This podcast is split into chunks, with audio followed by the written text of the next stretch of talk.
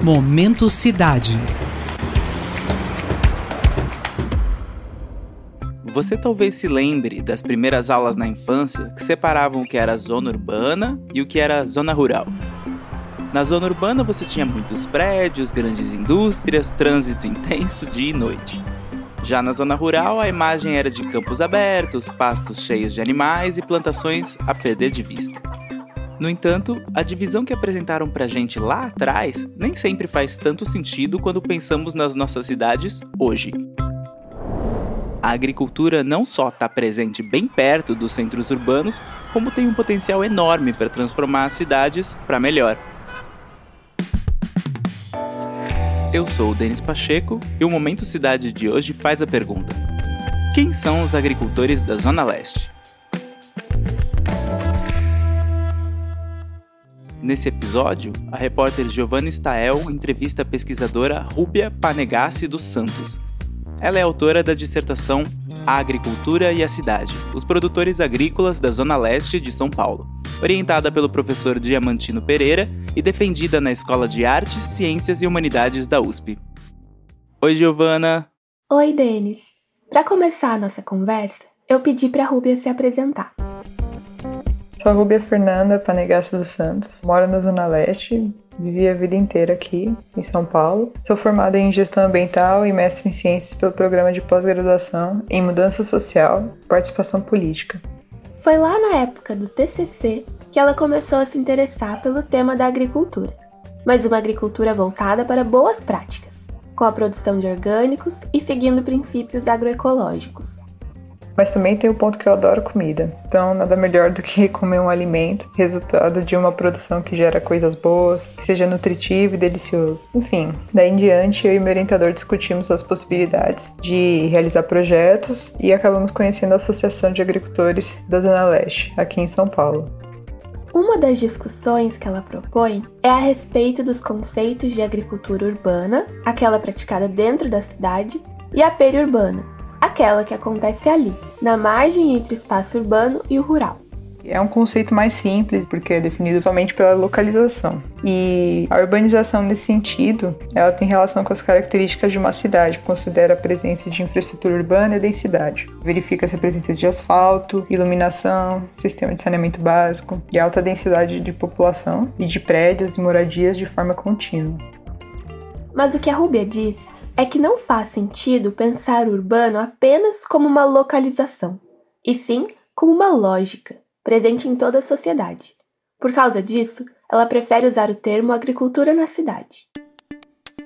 Independente das características espaciais, desde o extremo artificializado pelo ser humano, como a cidade, ou o outro extremo mais natural ou menos artificializado pela sociedade, a lógica urbana ela se apresenta nesses dois espaços com a finalidade principal de geração de capital, em detrimento da qualidade social, ambiental e cultural. E como essa lógica se revela? Ela se apresenta a partir da reorganização territorial e das formas de organização socioeconômicas, para assim atingir a finalidade do capital.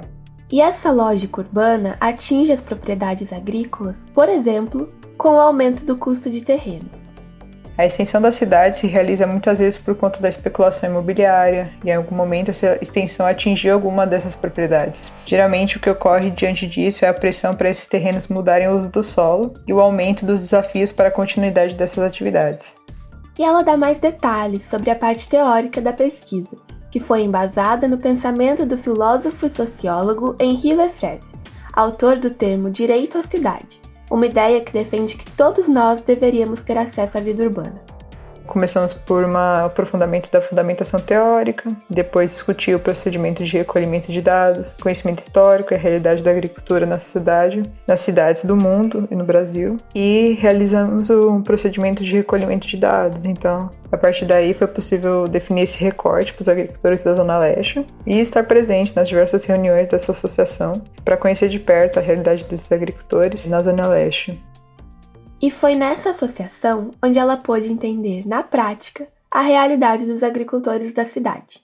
Ela conta melhor quem são as pessoas por trás do grupo. verificamos que tem muitas mulheres, migrantes, idosos e pessoas de baixa escolaridade. E verificar que tem muitas mulheres trabalhando é muito positivo, porque tem muitos desafios, né, para as mulheres em geral para entrar no mercado de trabalho, conseguir ter a sua própria renda. Então, a quantidade de mulheres demonstra que as mulheres estão conseguindo acessar a terra e ocupar esse espaço de trabalho, inclusive de forma individual. Então, não precisa estar acompanhada do marido, por exemplo. Esse fato contribui para garantir a autonomia financeira, contribuir com os rendimentos familiares e fortalecer o papel das mulheres nas decisões domésticas. Por outro lado, vale destacar que a produção agrícola feita na cidade ainda tem baixos rendimentos. E nesse sentido, um outro dado importante obtido durante a pesquisa foi identificar a idade desses agricultores. O perfil é de pessoas, na maior parte, de idosos, então muitos deles já são aposentados. E uma questão que eu evidenciei, dado o baixo rendimento agrícola, é que você ter uma segunda renda, uma outra fonte de renda, como aposentadoria, foi uma questão que permitiu muitos agricultores continuarem na produção, enquanto outros mais jovens, geralmente, que tentavam trabalhar nessas propriedades, não tinham como ter um salário mínimo. Então era muito difícil você manter um trabalhador externo por mais tempo. Para ela, políticas públicas de auxílio seriam fundamentais para estimular a agricultura na cidade. É importante ter um apoio do Estado para oferecer essa mão de obra que auxilie esses agricultores, principalmente de idade avançada. No trabalho de campo, ela também observou a questão da segurança alimentar e nutricional dos agricultores, que deveria ser garantida pelo Programa de Agricultura Urbana e perurbana da cidade de São Paulo. No entanto, o que eu evidenciei é que ainda se tem 73% dos produtores que disseram sofrer de segurança alimentar. Então, para que essa produção agrícola seja de fato uma atividade que promova essa situação de segurança alimentar e trabalhe a renda, seriam precisos mais estudos para compreender a realidade dos agricultores. A partir de 2014, o Plano Diretor de São Paulo reconheceu um quarto da cidade como zona rural esse reconhecimento e o entendimento do que é urbano e o que é rural permitiu que o governo começasse a pensar em políticas e programas específicos para apoiar a agricultura. Principalmente porque essas classificações que são feitas de forma administrativa ou técnica, elas envolvem mudanças do uso do solo. Outro grande problema enfrentado pelos agricultores era a ameaça de contaminação por esgoto, já que algumas moradias não possuem saneamento básico. E tá aí mais um exemplo da importância do poder público em atuar na solução dessas dificuldades. Essa questão foi resolvida com o tempo e os terrenos atualmente não correm risco de estarem contaminados, já que são feitos testes regulares na água e no solo pelos funcionários da Casa de Agricultura Ecológica, referência técnica de apoio para os agricultores, que é um serviço prestado pelo município, a prefeitura. Para encerrar, a Ruby explica por que é tão importante estudar as práticas agrícolas numa cidade como São Paulo. Para evitar que a expansão da cidade prejudique as atividades agropecuárias. Importante também verificar o acesso à terra, já que, ah, principalmente nas cidades, é muito competitivo se garantir a terra, se ter acesso, principalmente com especulação imobiliária. Tem que ter muito recurso para obter terra, então a prefeitura pode estar ali garantindo terra para que essa atividade se mantenha a agricultura na cidade favorece não só um espaço de trabalho, um espaço de produção, mas um espaço de aprendizado, um espaço de compartilhamento de informações, um espaço de harmonia. Se você quiser saber mais, o link para a dissertação A Agricultura e a Cidade, os produtores agrícolas da Zona Leste de São Paulo, está na descrição desse podcast se você se interessou pelo assunto e quer saber mais, o Momento Cidade falou sobre agricultura que acontece nas cidades no episódio lá em 2019. Você pode escutar pelo site do Jornal da USP ou no seu agregador favorito de podcasts. É só você buscar o episódio 5, Como é possível produzir alimentos na cidade.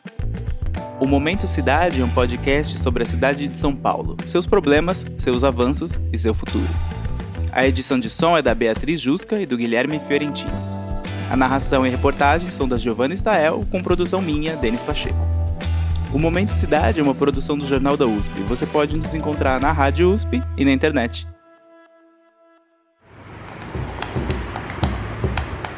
Momento Cidade.